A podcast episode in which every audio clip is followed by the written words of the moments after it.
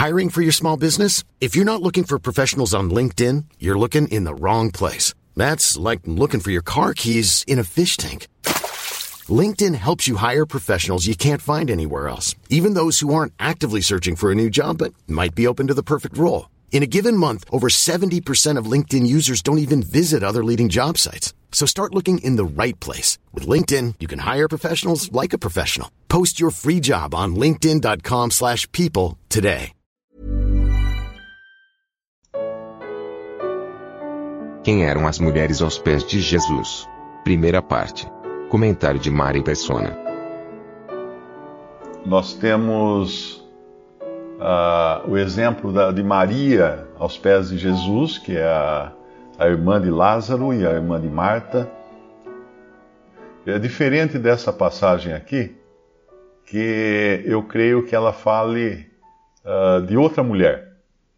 Não parece ser a mesma mulher né, que, que ungiu os pés do Senhor em, em Lucas 7 a mulher que vem por detrás na casa do fariseu, uma pecadora, era uma mulher, uma prostituta, uma mulher que vivia nas ruas. E então ela vem por detrás do Senhor e unge seus pés, com, com, começou a regar com lágrimas, né? Enxugava com os cabelos, beijava os pés, ungia com, com unguento. Essa mulher é uma, esse é um caso. Ela é uma mulher que veio agora arrependida, convertida, e o Senhor fala por que, que ela estava fazendo isso.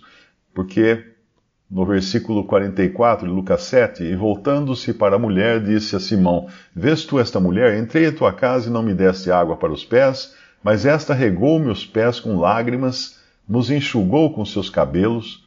Não me deste ósculo, mas esta, desde que entrou, não tem cessado de me beijar os pés. Não me ungiste a cabeça com óleo, mas esta ungiu-me os pés com unguento. Por isso digo que os seus muitos pecados lhe são perdoados, porque muito amou. Muito amou. Mas aquele a quem pouco é perdoado, pouco ama. E disse-lhe a ela: Os teus pecados te são perdoados. E, e mais em seguida ele fala assim: E os que estavam à mesa começaram a dizer entre si: Quem é este que até perdoa pecados? E disse a mulher: A tua fé te salvou. Vai-te em paz.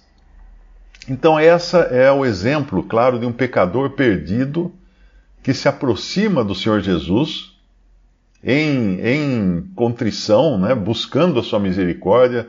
Claro que isso foi revelado a ela pelo Espírito Santo, quem era ele. Né? Ela de si mesma não poderia ter chegado a essas conclusões, assim como nós não chegamos à conclusão de que Cristo é o Salvador, a não ser pela fé e por, por termos sido levados a crer pelo próprio Espírito Santo.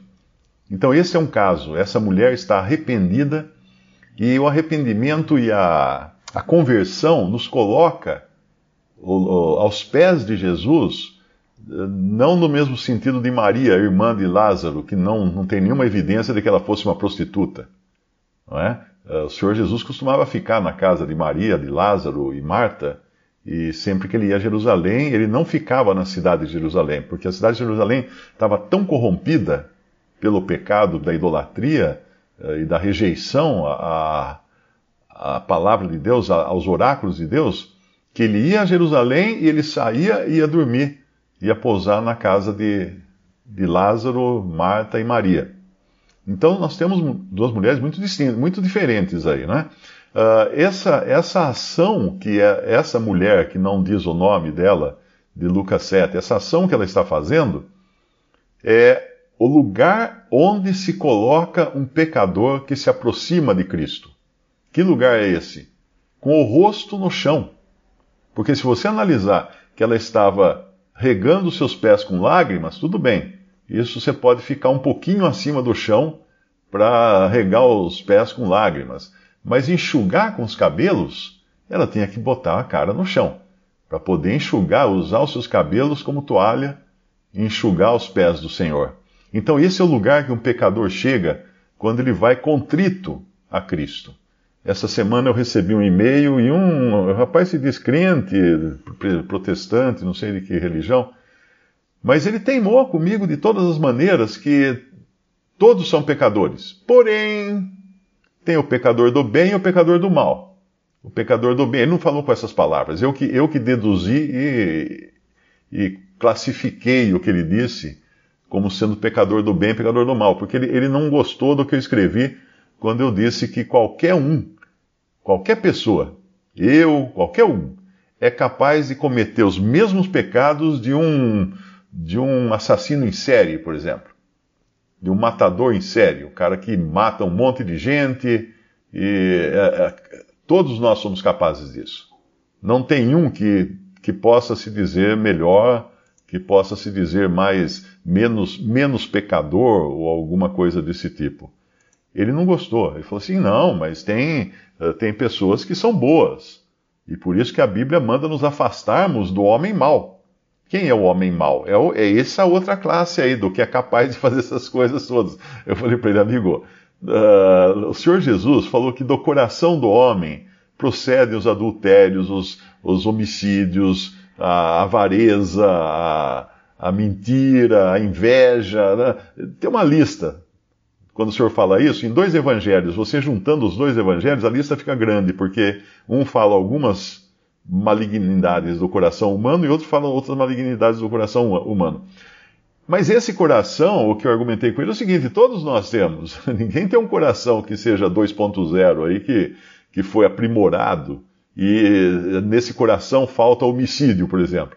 Não, esse, esse coração que o senhor estava falando era só daqueles que são muito maus do homem mau, né? Mas o homem bom, ele, o coração dele não está assim e tal. Então, no, eu, no fim eu parei até de, de conversar com ele, porque não dá para você insistir para uma pessoa, ele, ele não crê, ele não crê que é 100% pecador, que ele é 100% arruinado, que ele está totalmente fora da vontade de Deus. Esse é o lugar do pecador. Se você não consegue entender que o, o seu lugar como pecador, é o mais baixo possível que existe, você não vai conseguir se colocar ao rés do chão, ou seja, ao nível do chão, ao se aproximar de Jesus. Você vai tentar se aproximar sentado num banquinho, subindo numa escada, fazendo algum lugar um pouco mais alto, não é? do que bem na, no nível do chão. Então essa mulher, ela desceu ao mais baixo. Essa é uma conversão verdadeira. Descer ao mais baixo. E ela recebeu as palavras do Senhor Jesus: estão perdoados os teus muitos pecados, ou alguma coisa assim. Então, esse, essa é uma pecadora. Essa é uma pecadora vindo a Cristo para a salvação. Lá em, em, lá em. Outra passagem mesmo? É Lucas 10, né? Lucas 10, 38. E aconteceu que, indo eles de caminho, entrou Jesus numa aldeia, e certa mulher por nome Marta o recebeu em sua casa. E tinha esta uma irmã chamada Maria, a qual, assentando-se também aos pés de Jesus, ouvia a sua palavra. Marta, porém, andava distraída em muitos serviços, e aproximando-se, disse: Senhor, não se te dá de que minha irmã me deixe servir só? Dize-lhe que me ajude. Respondendo Jesus, disse-lhe: Marta, Marta, Estás ansiosa e afadigada com muitas coisas, mas uma só é necessária. E Maria escolheu a boa parte, a qual não lhe será tirada. Aqui nós vemos o serviço fora de lugar. Marta está ocupada com o serviço para o Senhor. Não estava não, fazendo nada de errado ela. Mas o foco dela era no serviço. E quando ela vê a irmã dela sentada aos pés de Jesus, é?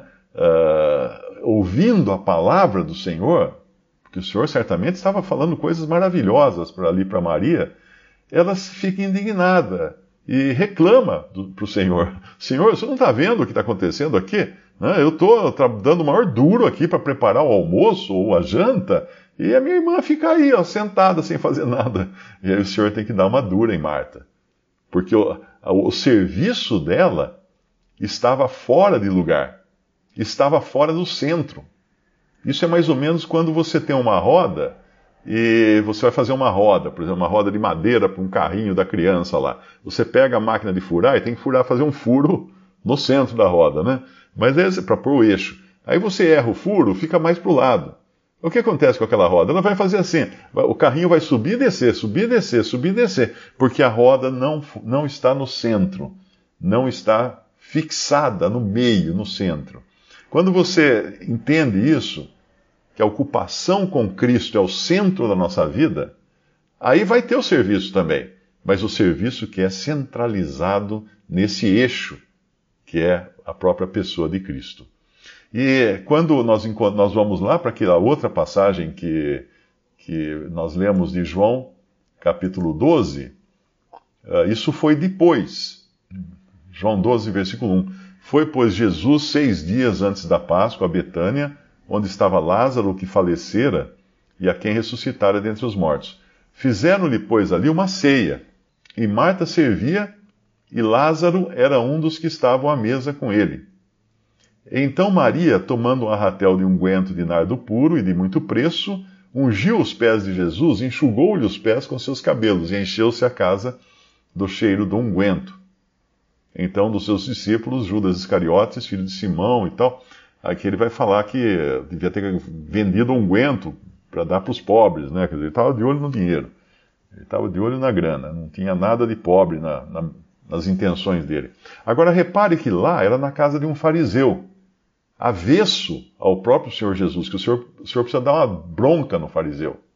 Aqui é na casa de Lázaro. E Lázaro, o Senhor já tinha ressuscitado Lázaro. Não, é, não, não, não era um homem avesso ao Senhor. Não era um homem que ia contestar o Senhor. Era um homem convertido, Lázaro. E aí então, essa Maria agora, não aquela outra mulher, essa Maria agora uh, está ali com Lázaro está à mesa com o Senhor, isso nos fala de comunhão. Marta serve o Senhor, isso nos fala de serviço. E Maria adora o Senhor. Ela não está ouvindo agora, como estava lá na outra passagem, aos pés de Jesus, ouvindo ele, não é? Aqui ela está adorando a ele, porque o, o perfume, né, o aroma suave que sobe para Deus, o aroma da adoração. Ela está reconhecendo que ele é digno de toda adoração. Ela, não, ela está ungindo com unguento, com perfume. O unguento era uma, era uma pasta, eu acho, né? Uma, um creme perfumado, e enxugando os pés com seus cabelos. Eu não sei, aqui não fala nada de lágrimas, né? Me parece. Tomando um arratel, versículo 3, tomando um arratel de unguento, de nardo puro e de muito preço, ungiu os pés de Jesus e enxugou-lhes os pés com seus cabelos, enxugou do, do unguento.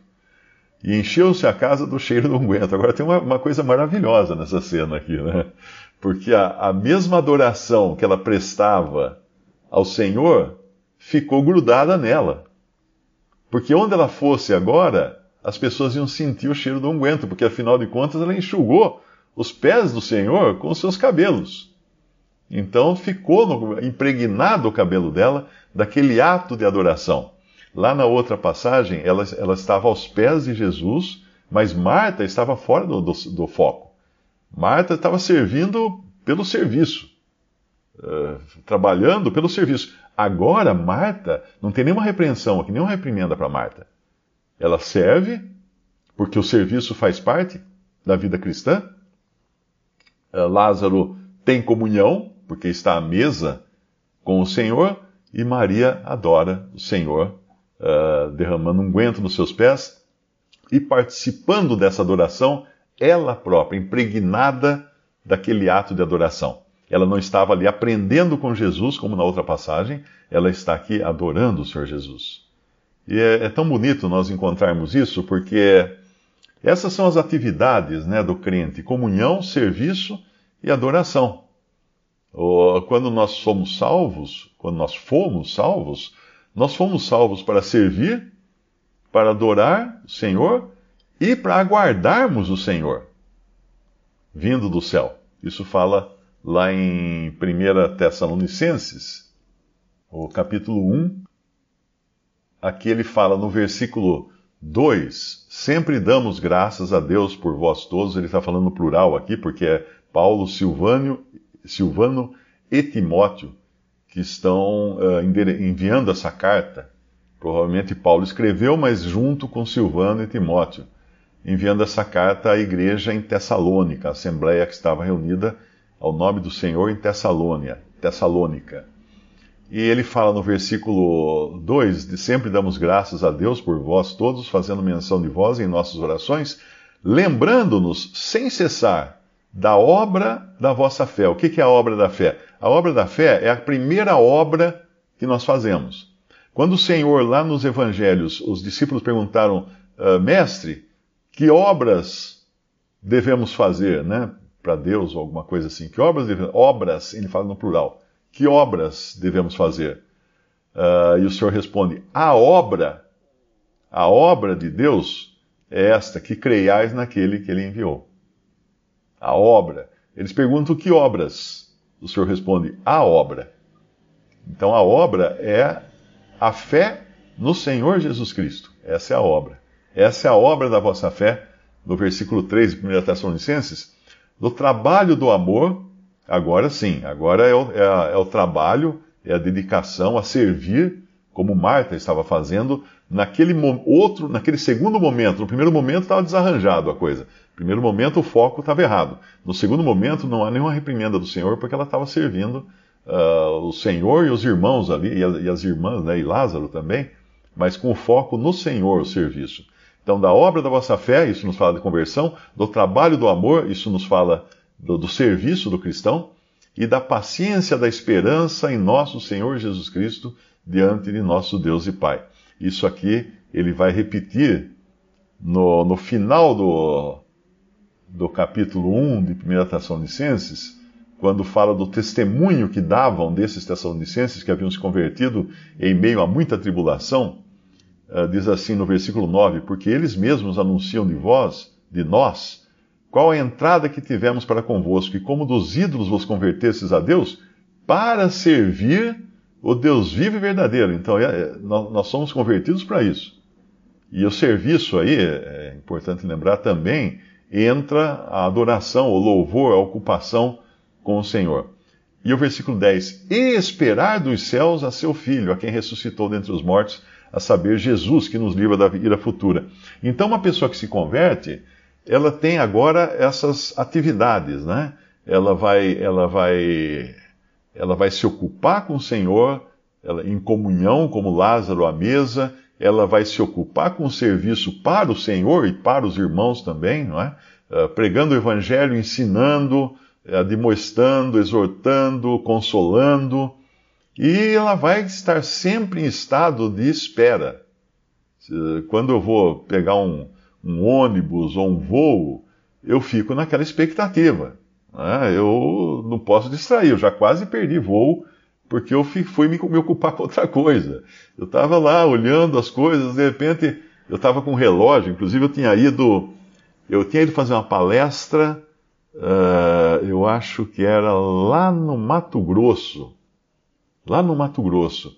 Então o meu relógio estava com outro horário.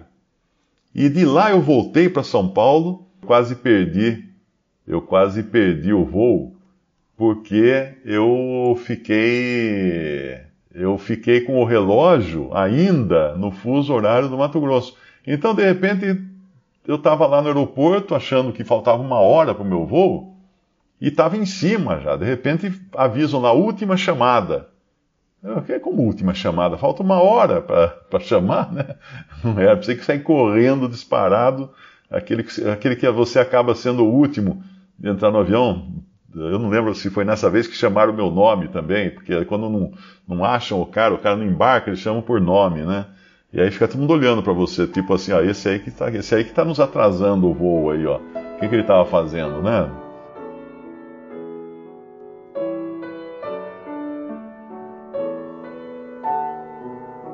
Visite respondi.com.br. Visite também 3minutos.net.